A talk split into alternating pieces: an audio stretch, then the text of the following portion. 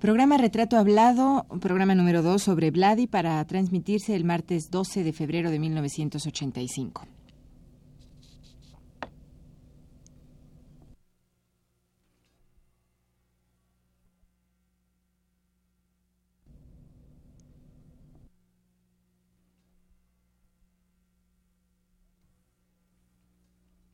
Radio UNAM presenta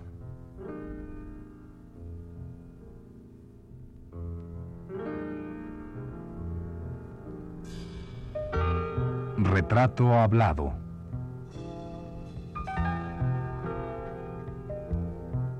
Vladi.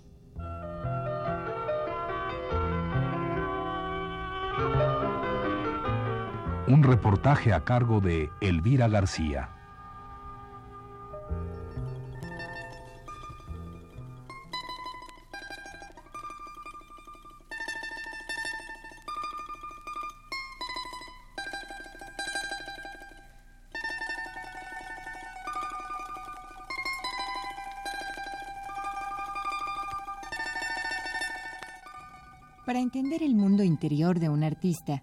Debemos mirar hacia atrás, hacia los sucesos de su infancia que le habrán marcado lo que posteriormente proyectará en su obra.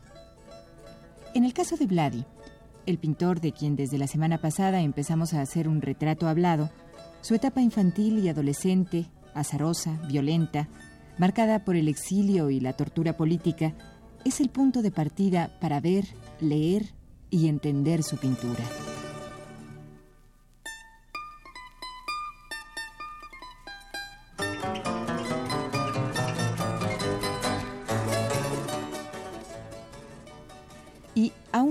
El propio Vladi no está de acuerdo en el término lectura, referido a la pintura en general, el crítico y el espectador leen en las pinceladas de un cuadro mucho del mundo interior del artista.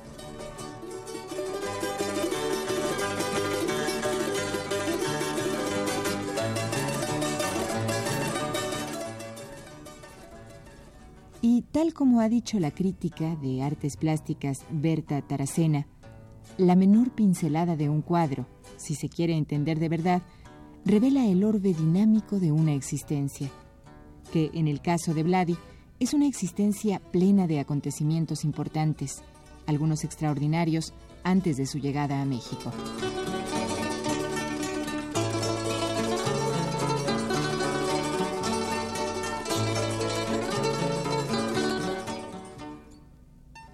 Pues de esa experiencia, suma de acontecimientos de todo orden y matiz, es que nos hemos dispuesto a charlar con el protagonista, el pintor mexicano Vladi Kivalchich.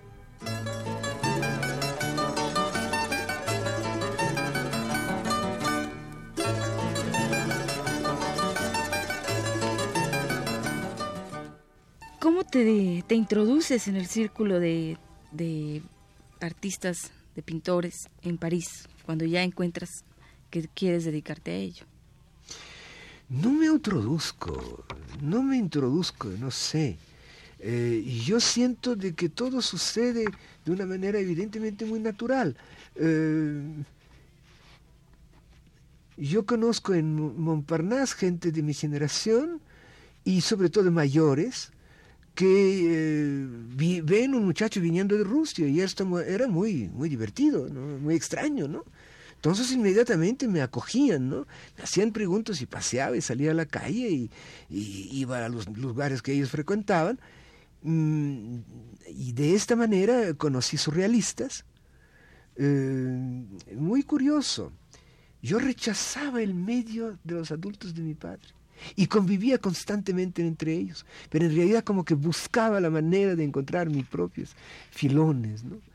Y los encontré los encontré, chicas, amigas, amigos, en fin. Y eh, mm, como probablemente cuestión de sensibilidad es siempre el mismo medio. Al fin y al cabo, como doy contigo, como diste tú conmigo, ¿no? Somos de generaciones distintas, sin embargo, hay algo que nos liga, hay problemas que nos interesan, ¿no? Y, eh, y el compañero que nos oye, en fin, es el mismo medio, ¿no? De esta misma manera me Tú dices si me introduzco, yo digo que es me encuentro adentro, ¿no? Si voy a Barcelona, inclusive si no conozco, inclusive si no conozco a nadie, te juro que eh, debo ir de cantina en cantina, de de persona en persona, pero caeré con un poeta y con un pintor borracho y que me llevará a su estudio y, y de ahí, en fin, de la manera más sencilla, ¿no? Claro. Pero tú trabajas en, eh, en los talleres de artistas como Wilfredo Lam, André no, no, no, no, no exagerando. Las biografías siempre son mentirosas, ¿no? No he llegado a trabajar. Como aprendiendo, obviamente. Frecuento. Frecuentando. Los frecuento. Frecuento mucho a, a a Domínguez, frecuenté eh, mucha gente, sí, eh, y otros como por, por, ser menos célebres uno no los nombra, porque eh, en el momento había gentes que me impresionaban mucho. ¿Como quiénes, por ejemplo? Gatien, un borracho poliamilítico, que rara vez había borrachos en estos medios en París, era excepcional, casado con una gibosa que le posaba, y eh, que pintaba cuadros eh, que todos nos impresionaban porque eh, los pintaba con mucho desparpajo y, y murió borracho en África. Y este tipo lo frecuenté casi una quincena, pero me acuerdo que me impactó mucho ¿no? por su capacidad de trabajo, etc. Le regalé todo el material que yo tenía, era mi manera de, de adherirme a lo que él hacía. ¿no? Eh, frecuenté un tipo muy notable que no logró nunca la celebridad y que es un artista enorme porque tiene una vida llena de pintura, eh, que es eh, un belga, un pintor belga. Y que no logró la celebridad porque era de una familia de mineros y pintaba, toda la vida pintaba, no salía a la calle y vivía al lado del taller de Brancusi, era amigo de Brancusi, y, y no tenía tiempo ni para periodismo, ni nada, no le gustaba todo esto. Y es fatal para un pintor. Vale más hacer dos cuadros y cacarearlos que hacer mil cuadros y que nadie, nadie hable de ellos. Entonces, eh, esto es eh, el medio en que yo vivía. Ahora, conocía a Masson, conocía, eh, en fin, me encontré una vez con Picasso, estaba con dos palabras, le, le provoqué, ¿no? no me gustaba Picasso entonces pero posee para Derén una vez, ¿no? Conocí gente interesante, sí, pero no hay que exagerar. Claro, pero es que es muy lindo esto que dices, muy, además muy, yo creo que que esto que dices que las biografías a veces son exageradas, a veces el, se hace un mito de, de, un personaje, ¿no? Y cuando muere se hace, el mito se, se multiplica, ¿no? Eh, es interesante esto que dices, que, que gente como este señor que pintaba y que era un alcohólico y que murió en África, Puede en uno más que influye más que los otros, seguramente. Pero, eh, sabes, Elvira, eh, eh, esto yo insistiría mucho en este aspecto. No estamos aquí para hacer profundas prospecciones estéticas, pero se habla de la influencia de en Cézanne, de Pizarro, por ejemplo, eh, yo estoy convencido que la mayor influencia sobre, sobre Cézanne es de un tipo eh, que él pintó que se llama Achille, Achille et Empereur, ¿no? y que tenía más años que él, que no hizo nada en la vida, se quedaron seis o siete obras de él, y yo estoy seguro que es el que más ha influido en la obra de, de Cézanne. No tenemos tiempo de explayarlo, pero de, de, esta, de estos podríamos hablar de muchas cosas. Claro.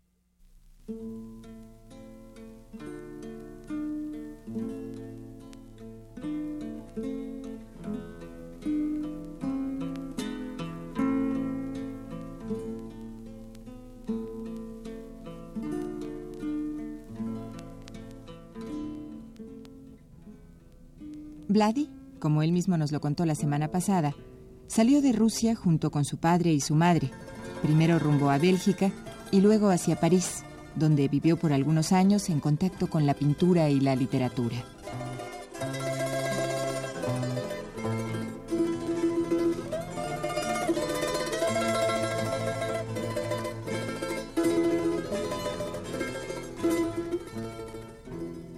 Años atrás, Vladi y su padre, Víctor Serge, lograron salir de su tierra natal en 1935 por mediación del Congreso Internacional de Escritores para la Defensa de la Cultura, que, según nos indica Berta Taracena en su libro sobre Vladi, publicado por la UNAM en 1974, estaba integrado por izquierdistas de la categoría de Alain Barbus, Romain Roland, Elie Fouré, André Gide, Malraux y otros.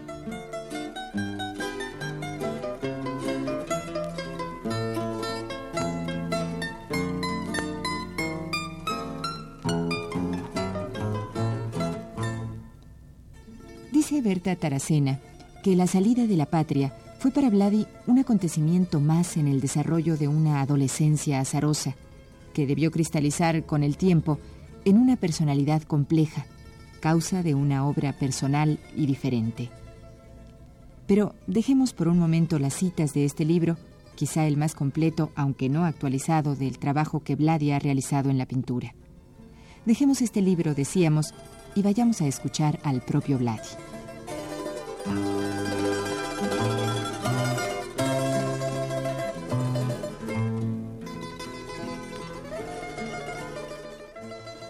Podrías tú resumir esos cinco años que transcurren en París antes de que, de que salgan hacia destino final México, ¿no? Creo que no llegan a cinco, ¿no? Eh, sí, es lo menos, es lo de menos. Francia son casi cinco años, ¿no? Eh, pero, ¿cómo las caracterizo? Ay, me vas a obligar a hacer, decir estas cosas. yo no, ¿Qué sé yo de esto? Un poco una, una cuestión retrospectiva. ¿Qué, qué, ¿Qué te dejan esos cinco años para, para posteriormente partir y llegar a México? En fin, toda esta caravana que hicieron un poquito hasta llegar a México, pero ¿qué, te da? ¿Te da herramientas las cosas de trabajo? No son, las cosas devienen. Las cosas devienen. Eh, algo que sucede en este momento, mañana puede correr un significado que hoy día no vemos. ¿no? Y eh, yo diría de que eh, París es drama sobre drama, selección, selección de, eh, eh, como que yo escogía lo que estaba dispuesto a aceptar otras cosas, ¿no? Carambas, qué difícil es hablar con, propiedad de este, de este periodo. Es el periodo del terror, es el periodo de la persecución en Rusia, de los procesos, de nuestra persecución, de los que nos mataban a compañeros nuestros. Eh, estaban sentados con un amigo y en la noche, en la mañana siguiente tenemos que verlo muerto. Había la guerra de España, había los problemas con interpartidos y teóricos problemas. Yo todo esto lo leía, todo esto me interesaba, trabajaba en locales. Eh, de partido, eh, las polémicas con, en fin, adentro de, Trotsky, Andrés Nin, mi padre, todo esto, eh, provocaciones, heroísmo y al mismo tiempo heroísmo cotidiano, donde había que simplemente hacer todos los días algo, cumplir deberes, digamos, ¿no? pobreza, que no tiene mucha importancia, no, no, no pesaba mucho, ¿no? Estábamos demasiado ocupados. ¿no? por otro lado, eh, una cosa muy sencilla, este te iba a decir, había dos cosas muy sencillas que eran cotidianas. Yo todos los días y todo, todo el tiempo dibujaba. En los locales, en las reuniones, dibujaba todo el mundo, todo, ¿no? Iba mucho al Louvre, era mi, constante. Otra vez la fuga al Hermitage, ¿no? Y ahí dibujaba y, y me estaba impregnando, pero no, eh, no lo sabía, francamente no lo sabía. No sabía, todavía hoy me recuerdo, de las dos, tres manos que hay del Greco en medio del retrato de, de, de, Luis, de Luis XI, que hoy día está muy mal iluminado y que siempre me ha causado problemas porque tenía una enorme profundidad adentro del cuadro, que, evidentemente me ha, eh, me ha dejado para siempre una motivación para comprender la pintura este fragmento específicamente. Pero eh, todas estas cosas eran entonces todavía inconscientes. Te digo que estaba yo inmerso adentro de un ámbito inconsciente, ¿no? estaba imbuido. Entonces, eh, quizás concluyentemente es un momento en que uno se imbuye inconscientemente y todo este periodo de cuatro o cinco años en París es esta. Es una selección de sentimientos, selección de que más tarde se vuelve vocación. Eh, aprendizaje del francés y de la literatura francesa, cartas de Cézanne, cartas de, en fin, todas la, correspondencia de los pintores que yo frecuentaba, los museos, eh, los impresionistas, los modernos que no me gustaban, el rechazo de los surrealistas, viviendo entre ellos, porque yo vivía entre surrealistas, eh, en los talleres de ellos, de Brauner, de, eh, de, Domínguez, algunas veces estuve con Masson, en la calle donde yo frecuentaba hay un pintor bastante malo que me pedía que yo le posara y yo veía las cosas que él hacía. Me acuerdo que hacía unas discusiones terribles con él porque yo decía que era un mal pintor. El hombre todavía me aguantaba, un joven, ¿no? Pero yo hacía mis primeros escaramuzas sobre mis selecciones, ¿no? De, gustos o de criterio, ¿no? Y luego discusiones constantes con amigos, con destinos muy trágicos y también en búsqueda de su propia vocación, casos de un dramatismo que, que no tenemos ni tiempo ni, ni viene al caso cantar en este momento, sería demasiado largo. Pero yo diría que es un de, de, de, de una enorme efervescencia, ¿no? De adaptación, de rechazo, de búsqueda, de no, no, ni siquiera buscaba nada. Eh, de, encuentros. De encuentros y desbrozamientos, ¿no? Me entusiasmaba, me descubría Van Gogh, aquello fue el día que descubrí a Van Gogh, creo que descubrí, descubrí mi vocación, ¿no? Es decir, la pintura como santidad, ¿no? La pintura no, todavía hoy día yo rechazo la, la comercialidad como, como una expuridad, ¿no? Me, da vergüenza vender, ¿no? Y, creo que el pintor no debe vender prácticamente. Por otro lado, pues claro, necesito vender, Pero eh, esto es un problema, ¿no? Pero Van Gogh me ha ciclado en este orden de cosas, ¿no? Siempre he pensado que la pintura era trabajar toda la vida, quizás sí, quizás no, y luego tener que quitarse de en medio cuando ya no puedes aguantar más. Poco me imaginaba que algún día hasta un coche tendría, ¿no? Esto no, era, no entraba en mis planes, ¿no? Esto es el periodo. Luego es la guerra, sí. luego es el fracaso de la guerra española, y todas esas amarguras, porque son, creo que este factor de amargura también me lanza más hacia el dibujo, hacia eh, con dibujo dibujar el sol, dibujar el mar, y en el mar descubro otra vocación.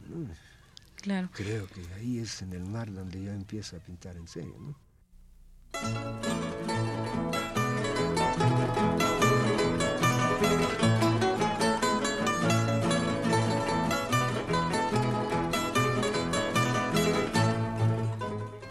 Retomando el ensayo de Berta Taracena, en el punto donde se refiere a la estancia de Serge y su hijo en París, la crítica de arte dice, Vladi dibujaba para los periódicos. Sus paisajes de Rusia fueron celebrados por su fidelidad y fino decorativismo. Autodidacta por temperamento, hizo el intento de ingresar a la Academia de Arte Paul Colin, pero su sensibilidad exasperada lo obligó a desertar.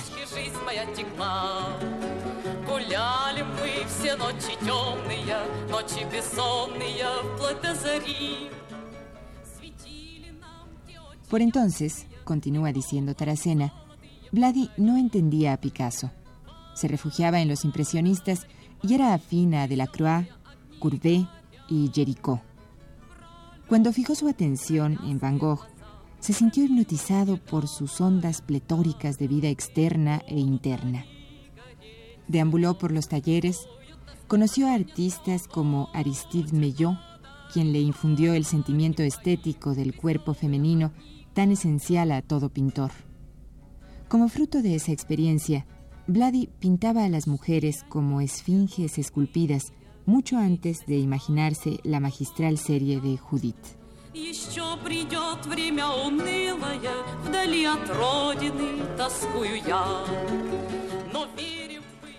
Vladi, ¿quiénes integran el grupo de refugiados que iban hacia Marsella y luego al Caribe y que llegan finalmente a México?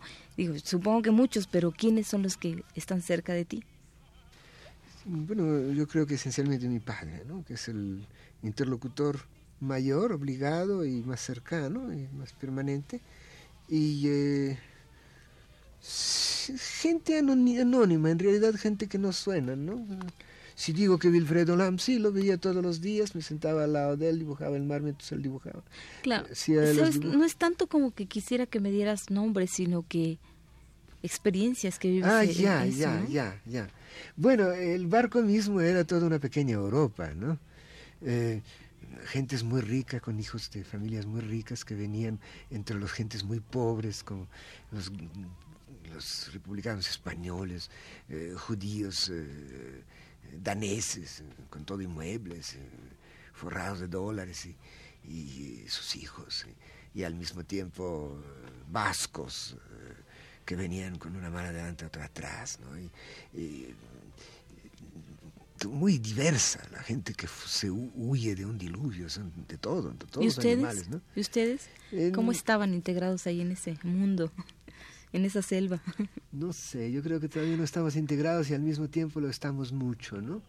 Para mi padre todo esto no era nuevo, para él esto le venía ya de quinta, de por lo menos segunda generación, para hablar en términos precisos, pero, y para mí tampoco no era ya nuevo, ¿no? Había cambiado varias veces idiomas y culturas y me, me veía bastante cómoda dentro de todo esto. Eh, no me, no me recuerdo, no, sé, son, son a nivel inconsciente todo esto, ¿no? Eh, yo, yo lo que más me recuerdo que me fascinaba el mar, me fascinaba eh, el Caribe. Cuando llegamos al Caribe realmente hubo una transformación. Primero el clima, ¿no? El clima, la benignidad del clima que inclusive las lluvias y las tempestades, tempestades no son eh, ni, ni, el hielo, ni el frío, ni el hambre, ni el piojo, eh, ni el amenazante, que son inhibidores. ¿no? no sé, inclusive una tempestad en el mar, que, que los hubo, eh, eran fascinantes, ¿no? Entonces, como que todo era fascinante, ¿no? Es, ya, yo, yo diría que América a mí me, me, recibió y la percibí como, como una dimensión bastante fascinante. Y todavía no me la quito de encima, ¿no? Te cambia, te cambia América. Absolutamente, absolutamente es la primera vez que lo digo, ¿eh? me, doy cuenta de que ah, atravesando, eh, ya llegando a Martínica y sobre todo librando, no, Martínica misma es fascinadora, ¿no? pero lo que pasa es que estamos en un campo de concentración y eh, rudo y difícil, sin embargo la naturaleza era fascinante, en fin, lo que queda es lo bueno, no, no, no lo malo. Y, lo, bello es, el clima, el trópico. La luz, la vegetación. Todo esto, el mar mismo, en fin, ¿no? Y, eh, y luego, ya a partir de ahí, todo fue de mejor en mejor, ¿no? Hasta llegar a México, que ya era el paraíso.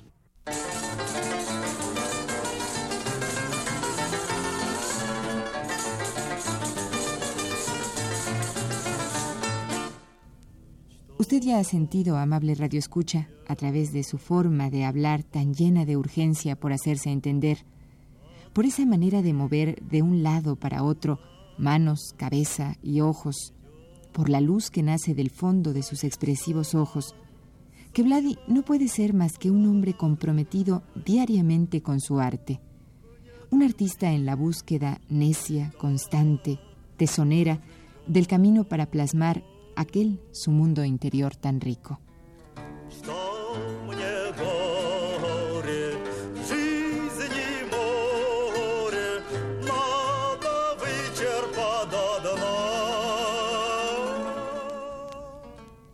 Esta fue la segunda parte de la serie dedicada al pintor mexicano Vladi. Le invitamos a escuchar la tercera el próximo martes a las 21.15 horas. Gracias por su atención.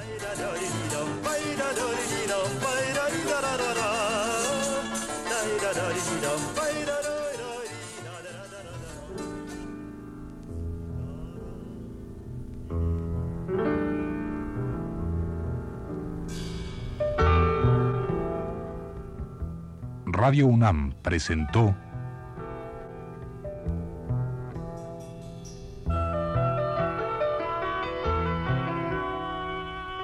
Retrato Hablado. Vladi.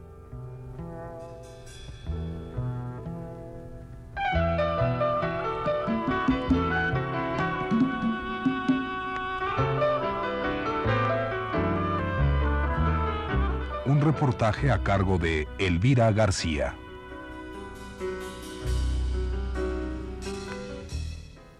Grabación y montaje de Manuel Estrada, en la voz Yuriria Contreras.